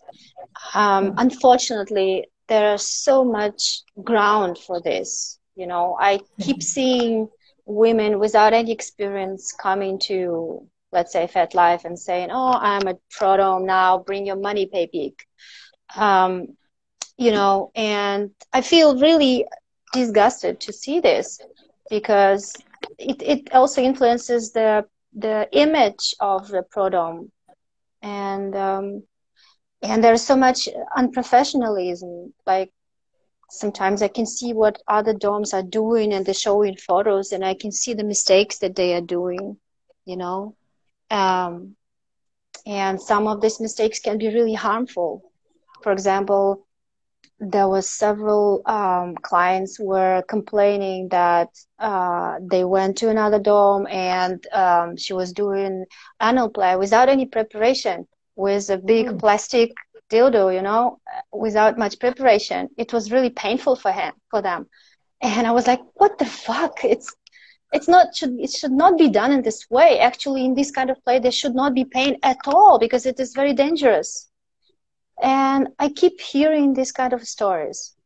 Or people are buying cheap Chinese um, floggers from synthetic leather and they really hurt people until blood and they hit like parts of kidney or something like oh my god what she's doing and she's showing these photos in in her social networks with pride you know and i was like really people need to educate themselves before um, going and do this. Yeah, unfortunately. yeah, this happens. Yes, I think uh, people don't realize that they don't know what they are doing. They think it's just um, they just uh, need to grab a toy and inflict pain, but it's not only about that, right? There is a, a question in here that um, what is the process until they have a session? Until the session. Well, my my process is um, quite complicated. It's more um, complex that of many many other DOMs. I request a pre-session interview first. Uh, it can be done either personally or by video. By video, because I had some time wasters in the past, I asked for the Amazon gift card just a small value just to be sure that it's not a time waster. But this kind of a personal connection before the session is very important for me to understand what really per- person uh, want and what he likes and um, what are his kinks, what are his health issues. Uh, I had some cases that we discussed it by email, but it's not the same as the personal contact. So I try to do this and then I I ask I ask at least one day before the session after this interview so that I can prepare the session. For me, it's I don't really like to come unprepared. Like, okay, we just talked and then I go directly to the session because I really like to be creative. This is my creative um, release you know. I like to make up something new to try a new thing to uh yeah, to introduce a new toy or a new bondage position. So i really need to prepare. So this one day i ask before uh, between the sessions and then we have a session. So yeah um, it's not that complex process but it's not that that easy that you know sometimes people writing me oh can we have a session today? No we can't yeah that's it um, do you have more clients uh, in, that uh, are from Portugal or abroad? do you have some um, requests from people that are not in Portugal? I have some clients with online domination sessions. I do online sessions. Um, I had some foreign people that come into Portugal uh, nowadays there are not that many because of the COVID, right? Yes. Are not that many tourists, not that many foreigners, but uh, there are also people that um, foreigners but living in Portugal. So I would say a mix of all. A mix of both. Okay. Yeah, um, and I'm I'm really lucky that Portuguese people are really really uh, good in languages. So I every almost everyone speaks English. So um, I speak Portuguese, but not good enough for the session, you know. Yes, but you and uh, but you understand well, right? More or less, yes. I just cannot dominate in Portuguese. Okay. Portuguese is not an easy language, so no, it really takes time to learn. It's not. Okay. It's not that hard. It's just that. Uh, okay, I I was too lazy. Maybe I need to spend more time on on my Portuguese. Okay, I, I we have one more question in here, but I also have one question. Um, okay. The clients from abroad that uh, they contact you, um, do you know if, if, there is a reason why they don't uh, um, go to a prodom in their own country? Um, yeah, it's quite yes, yes. it's quite a common thing. For example, um, a person has uh, a wife or a partner there and doesn't want to be caught. Okay, he's on a business trip or and he's alone in the city and he he, he can use the, the services. Some people told me like, "Oh, I'm living in a small town, uh, not small, but not that big. And if i and all the doms are in the same area. And if i know if somebody see me in this area they will definitely know where i'm going. So you know yeah. and i cannot go there in my in my city.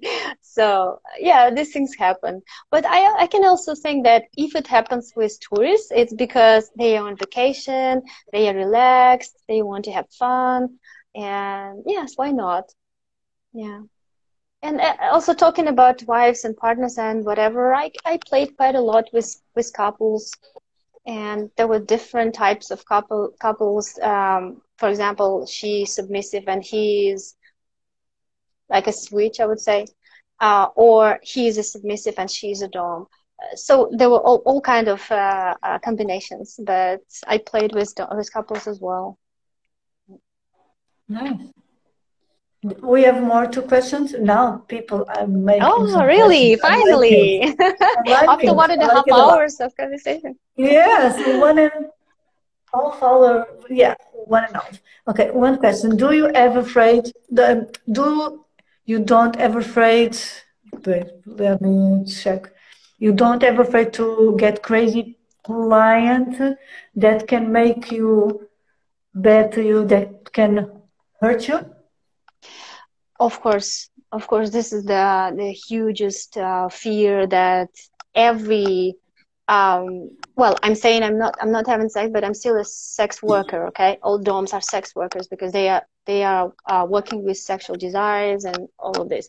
And of course, um, crazy people are everywhere, and um, I really hope I won't this problem. But what I normally do, what I'm of um, safe checks, uh, which I'm not going to talk about, but uh, the thing that during the session, uh, there is a person that's getting signals from me um, by phone, and uh, if he doesn't get my response or signal, then um, he will take care of it. Okay, so um, I really hope it will. I will not not need it, but um, yeah, I'm of course I'm scared and I'm, I have some fear about that.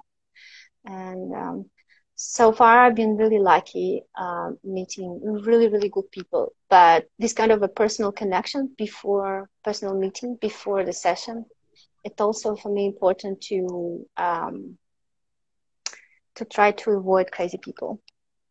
Yeah. Yeah, that is a very good idea to have um, that person that uh, you can contact if something is uh, not okay. And there is another question in here. How do you handle, how do you deal, handle with COVID in your place nowadays? Um, well, my place is not open to public, to general public. I'm not renting it out. Um, I don't have many clients. I do disinfection. I have this, you know, sprinkle stuff that I'm doing everywhere. Uh, I myself had a COVID in February. I think I and I tried to get the um, vaccination, but I could not because uh, they said I can only do it in September. Period.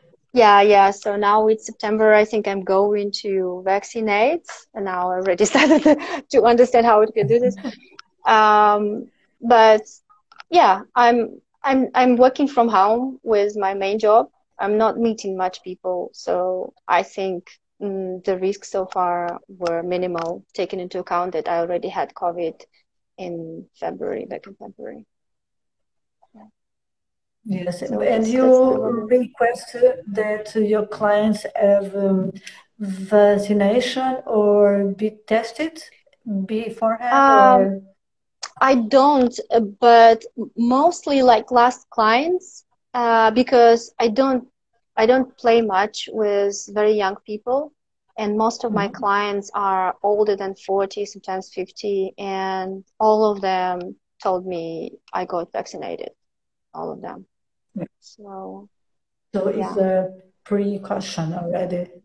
Yeah, yeah. So it, it's just people are really uh, taking care of it and I think um, if they there is a risk that they're not vaccinated and they're afraid of getting COVID, they probably will not go much to the public places or not go much to strangers themselves. Yeah. We are not 100% protected anyway, right? I'm trying to do whatever I can. Yeah. Okay, I want to, I ask, I have one more question, at least, that I remember. Um, what type, what kind of advice can you give to uh, prodoms or wannabe prodoms that want to be in the business and they want to mm. start? What uh, advice can you give to people? Well, um, first of all, the main motivation should not be money okay because mm-hmm. i strongly believe that this is not a profession for just for earning money that's not easy money for sure this is not easy money um, and and another thing is that there should be so so much learning before they really start taking money from clients because it took me two years of regular practice a lot of practice a lot of learning before i, I actually dared to call myself as a prodom and I dared to ask for money for what I'm doing. Two years. And um, sometimes people are just read a little bit and they already are professional, which doesn't work like that. So my advice strongly will be practice, practice, practice, learn, learn, learn, practice, practice, learn, learn before you really feel like you can work with people. It is so important these people that come to you is um, uh, they are very vulnerable. They're really vulnerable. There's so many people that having this fantasy, this hidden shadow side of them, and um, they're hiding it from everyone. And if they are not treated in a good way at the session with the prodom, they will be really hurt. There will be a strong trauma. They will probably not go to another dom anymore so we are actually having such a huge responsibility. It's like being a doctor. You have to learn um, before you can actually work with the clients because the risks are really high. We are not working with the bodies to like to operate, you know, to make a surgery, but we are working so much with this souls of people, with the the shadow sides. They they I don't know. Um, I think this is a huge responsibility that every um, young pro dom should, and a- any dom, okay, any dom should think about how much responsibility. Because being a dom meaning not just having control and power, it means a lot of responsibility. Power always comes with responsibility. Yeah. I totally support that and I totally agree with that. I think the being respon- being responsible is um, very important from both sides, from tops and subs. We have two questions in here. Um, someone is asking if you accept clients in their tw- in their twenties. Yeah, of course, I accept young clients as well. It's just that um, unfortunately my statistics is that there are not that many and they because they don't probably have money, free money that they can pay. And there are more, unfortunately, there are more time wasters among young people. So I'm more, um, not prejudiced, but I'm more careful with talking to young people. I definitely ask them if they want a video session to have, like, to, to send me a small gift card just to be sure that it's not a time wasting. Um, yeah, but I had very, very nice, great young people and I think those that start practicing from that young age, they have um, better chances to become much more stable psychologically, not to be depressed with age, uh, because they already accepting this the shadow side of them. You know, they are already okay with that. They are not feeling that shame.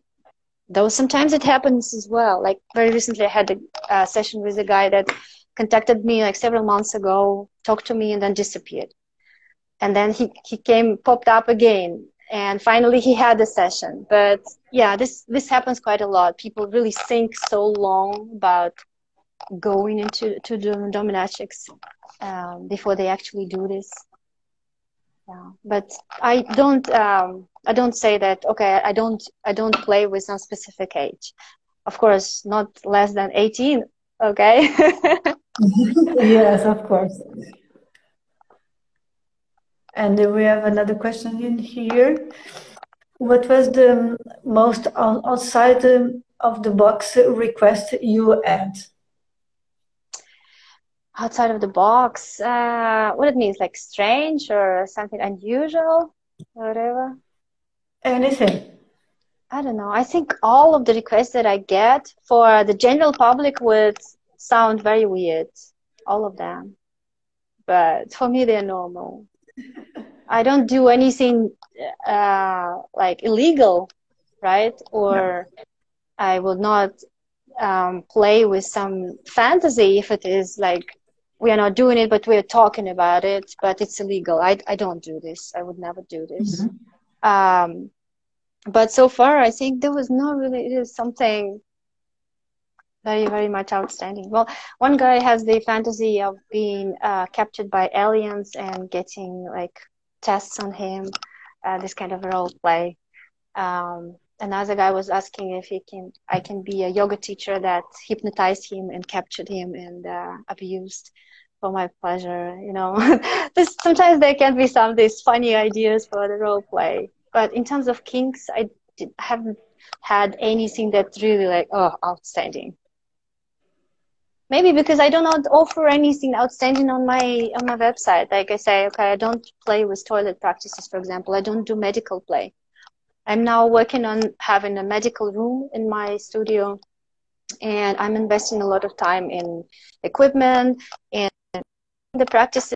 Sometime I will offer medical play services, but not now. I'm still not ready but with time I will. And with medical play, there will be more, I think, more strange, strange requests. but yeah, all the rest is absolutely uh, normal. Well, normal for me. Okay. we once talked to for, one of the one of, my, stuff, one of right? yeah one of my clients once said, "Oh, you need to make a reality show." on uh, based on what you're doing and what your life yeah because every day if i start talking to people and telling them what I'm doing every day and what I'm talking about and what I'm playing about, they would say, "Oh, this is totally crazy. this is totally mind blowing." Yes, that's why I like it. It's absolutely not normal, and it's great. It's yes, it's not um, uh, mono- monotonous. Anyway, monotonous. It's not boring. It's not yeah, boring, not boring. at all. There is one more question. I really like when people make questions. Do you do se- sessions outdoors or do you work only in your studio? Well, first of all, if it is something on public, uh, like general public, vanilla public, that doesn't know anything and um, they did not give agreement to this kind of exposure, this is not consensual so it cannot be done. Okay. Uh, if there is any public play, it can be done only within specific kinky spaces, the club or event. This can be done, but definitely not in the street. I got some requests in the past about uh, a role play when I capture someone in the street and bring him to my studio, you know, or bring him into the car, backside of the car and bringing him on the road to my studio. And I said, you know what? What would happen if the police stops the car and find you out? What would happen to me? I would probably yeah. go to jail, right? So I don't want that. I'm not going to do this. And maybe they have some crazy fantasies like, oh, I want to be captured in your studio for three days and I will really be struggling with all the ropes and I will actually crying for help. I said, what? you know, I'm not interested. Whatever you're going to pay, I'm not interested. I don't want to have the problems with police or something. So yeah, I'm not playing on public, like on general public. Once there will be some public events, and I already did it, I can play there. So yeah, public outdoors, it can be only if it is a kinky space so far it, it didn't happen because they were almost non-existent in covid time okay yes they most of them they close or they are not working at yeah, the moment. yes that is really bad. Let me put this the light is hurting my lights right now after so long. Um you said some, we said something um, a few a few minutes ago that um, uh, kept me thinking that um, when people contact you, then they disappear for some time. Doesn't matter. Um, um, and they contact you again, and they do the play. Um, normally, they are probably they are newbies or people that. Uh, never had play. Um, do you notice that they are uh, afraid of of trying this, of trying to yeah, definitely play, those uh, something that they wanted, but they are afraid. Yeah, that's mostly they're not afraid. They're mostly shameful. You know, it's all about shame and feeling of guilt. And when they have this feeling, um, they have this, you know, these changes of mood. Now I really want it, and now I don't want it completely.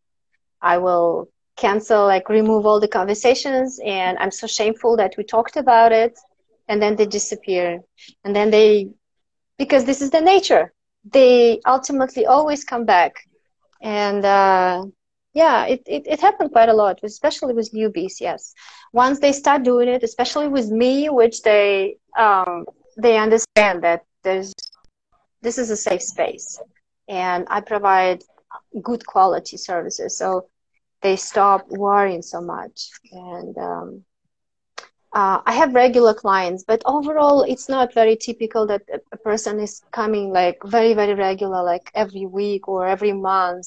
Overall, it's not that common. Um, people come and go, come and go. I would say they rather have it like with two, three months break, something like that. They have sessions um, with the breaks. But yeah, um, I have I have quite many regular clients, and I'm I'm happy about it because this is for me. It is a proof that I'm doing something right. Yeah, that is um, a proof that they enjoying your your place and they want more. If not, they will exchange you by other pro dom. Yes. Yes. I think yes. that is well, unfortunately, we don't have many DOMs in, in, in Portugal, and I think it's it's specifically because the country is not that big, and um, yeah.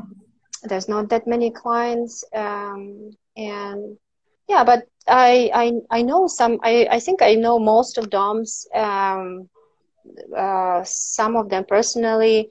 Uh, with uh, one DOM, we even had uh, double sessions.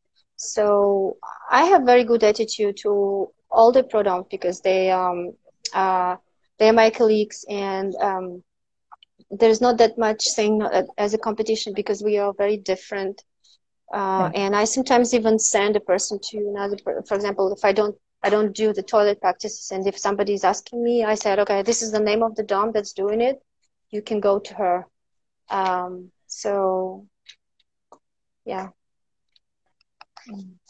you recommend to each other, right? You can. You yeah, I was that, recommended right? by not a professional, but just lifestyle DOMs. But I was recommended um, professionals I, I do not communicate that much nowadays again because there is because of COVID there is no much of events. Um, but I was in, invited by another dom to double dom sessions, and I sent some clients to her, uh, saying that you know what I'm not doing this, so you can you can go to her because she's doing medical play, she's doing toilet play, so you can go to her. She's experienced. I'm not in this. Um, so yeah, I'm. I think I I, I would love to um, to have more real good good doms here in Portugal. I still miss some kind of communication, some events, but probably it's inevitable when you have not such a big country, right? Yes, we are a very small country, so we have more question in here. Nice. Wait, wait, wait. We have one more question in here. Uh, wait. Do you ever thought about writing a book with your story and how you arrive to be a dominatrix? Oh, maybe when I'm very old, I will write uh, memoirs of uh, Elena Dominatrix. Maybe. I don't know. Yeah. I don't know. Do you Maybe. do you think that you will be old and you will look back on time and be proud of what you have done? Yeah, You'll definitely. Be like, I have done this. Yeah? Definitely. It's not because it's not um it's not something that well people looking back and say oh i was that crazy that time uh, no it's just you know one of the things that i did in my life and i enjoyed and i changed profession many not many but several times in my life i changed occupation um, and I don't know. I think I, I I will try to do domination as long as possible because there are doms that are like 70 and they're still working, for example, or yeah. at that age they are they are teaching. Um, so I think I had so much knowledge that I would probably teach uh, at some point. Even now, I'm yes. I'm open. I'm consulting people. I'm consulting women. I I, I had uh, consultations. Um, sometimes women come to me because they they they want these dynamics in the couple and uh, they ask for the consultation so i teach them i tell them what they should do and how should do because everyone every woman can be a dom i believe so everyone there are specific technical skills and not just mechanical. It's some psychological skills that you can learn and be effective in dominating. And i also believe that it gives so much to a woman to be able to, even if it's not your nature, just to try to be on a session, session basis, to be dominating, to uh, feel yourself powerful, confident, absolutely, uh, to be a queen, someone who's worshiping to you, you know. So I really advise everyone, every woman, to try this something, not professionally, just for yourself just to try it. Yeah, thank you. That is not a thing for me. I can't tell that.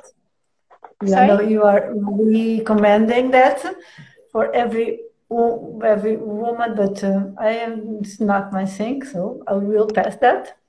Yeah, it's it's normal. It's okay. Uh, it's just the same as um, I know that well, it's very beneficial for a dom to be on the bottom side for some practices and and go through um, go through some things to try on themselves and switch uh, doms that are doing sometimes the submissive side they have much more insi- insights much more knowledge they know by themselves how what's happening but I'm so far from being submissive that I will never ever be able to do this. And I understand this is bad for me, probably, but it's yes. not me. I, I cannot do this. And I understand you very good, very well when you're telling me that you don't want to try.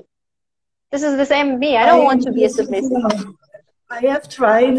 Um, I have played with the people that uh, ask me. They were switch, and they ask me if they if I wanted to do stuff and I try want to do that. No, this is feel bad. So no, I feel very good about myself being on the other side of the, the coin. So I'm very, very, I'm very good at my own. Yeah. Okay, we have more questions. I'm happy. okay. We have someone say something. Those Dom, Dom Academy event and at Mise. Let me check. I think there is more questions. Oh, this this I really. Yeah, that was mise en scene. I really miss this place. I really don't know mm-hmm. when when it will be back. Yeah, Mrs. Lisbeth, oh, I love you too. I love you too. This is my fellow fellow dom from my academy. Yeah. Yeah. Nice. Yeah. There's I, a question I, in here also. Yeah, on scene, uh, there was there was a club in Lisbon that was um, existing even before I started to to to, to do doming, uh, and I was there several times. It's a great great place. Were done by great great people, but they had to close because of the COVID.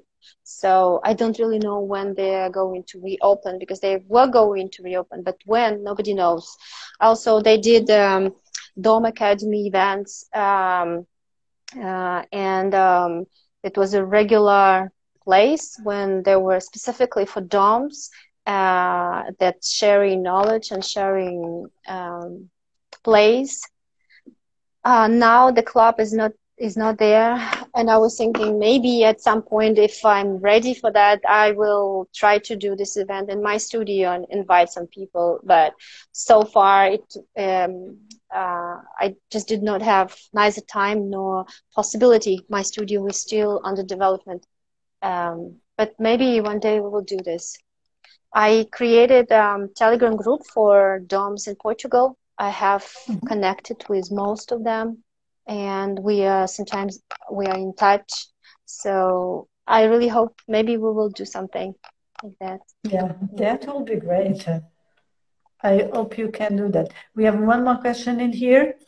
Um, how do you decide to be a dominatrix?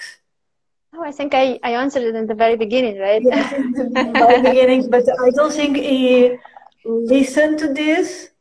Maybe he can hear the conversation after we finish. I don't know if you want to recap a bit for him. Yeah, well, but there's not not that much to say. It's just that absolutely occasionally, without any plan, I just got some information about being a dom, and I just loved so much the description that I decided to dig in and try myself. So, and when I feel attraction to something, I I invest a lot of energy in this. So, yeah, it was quite natural, though uh, it started when I was already. Um, not that young, right? And actually, talk, talking about age, I think being not tw- in 20s, but rather being close to or more than 40s gives you so much more confident, making you so much more confident feeling because you're already much more mature. You know people's psychology better. You um, more in peace with yourself. Your experience in life. So all really good dominatrixes that I know, they are all older than 40. Um, yeah. So, yeah. Yeah, it's uh, there's not much to say why I start when I started to do it. Actually,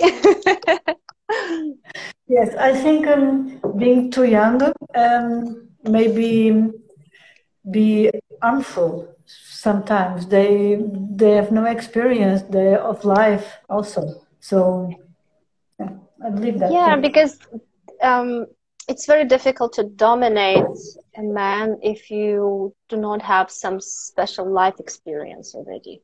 Your experience yeah. in uh, having relationship and um, dealing with different types of men, uh, being confident in yourself, knowing what suits you, what uh, appearance is good on you, being um, okay about your appearance, not worrying that much. If you are not super super model like, um, when when uh, when we are younger, it's we are much more prone to be uncomfortable about our appearance, right?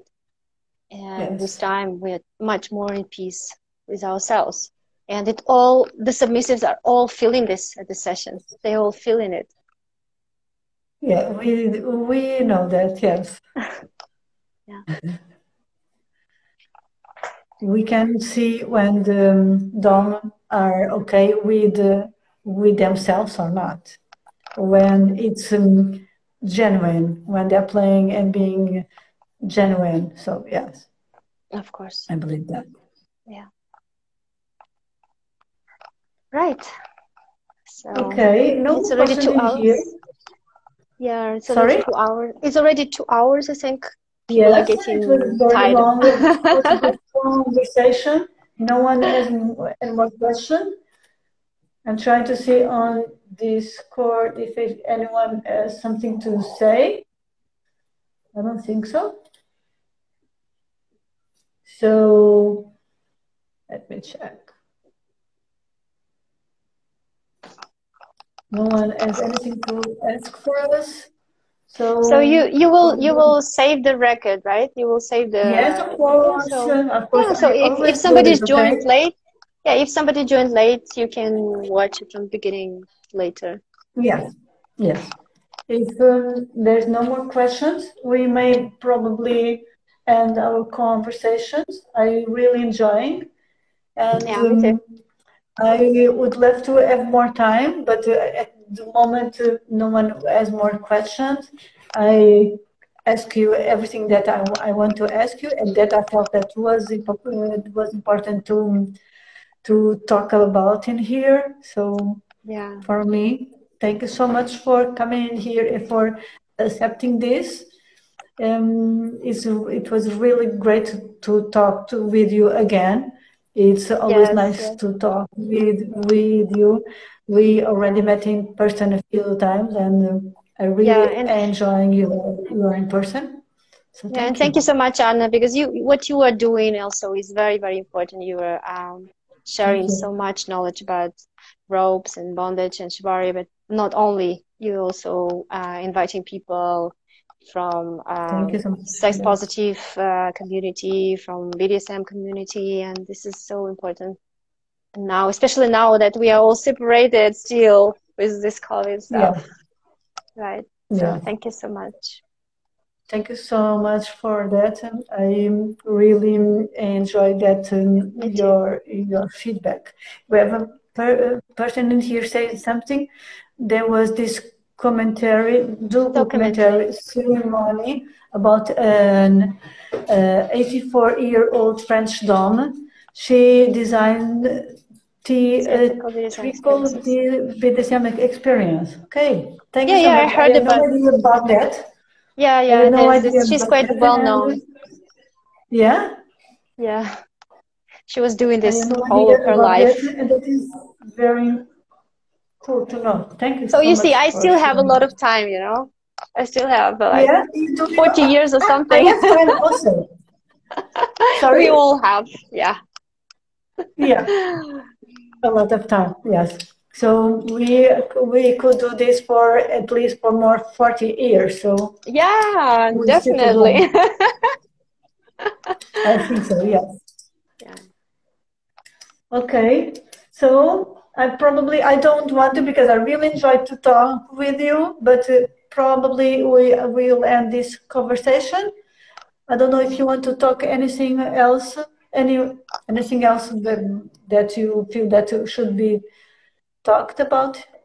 No, I actually said everything that I wanted because most important for me, and I told you before that was to yeah. uh, to tell people that um, most of stereotypes and negative um, attitude to real, not fake DOMs are not true, and that was my main message. That yeah. um, I'm proud of what I'm doing. Also, my my main um, um, issues I wanted to, talk about. Also, it was that so people know that. Uh, um, um, not a fake dom works because I know your job and I, and I know how you work and I've been in your studio and I've seen the, the, the quality of your toys that are really good and um, I think it's important to people to know that.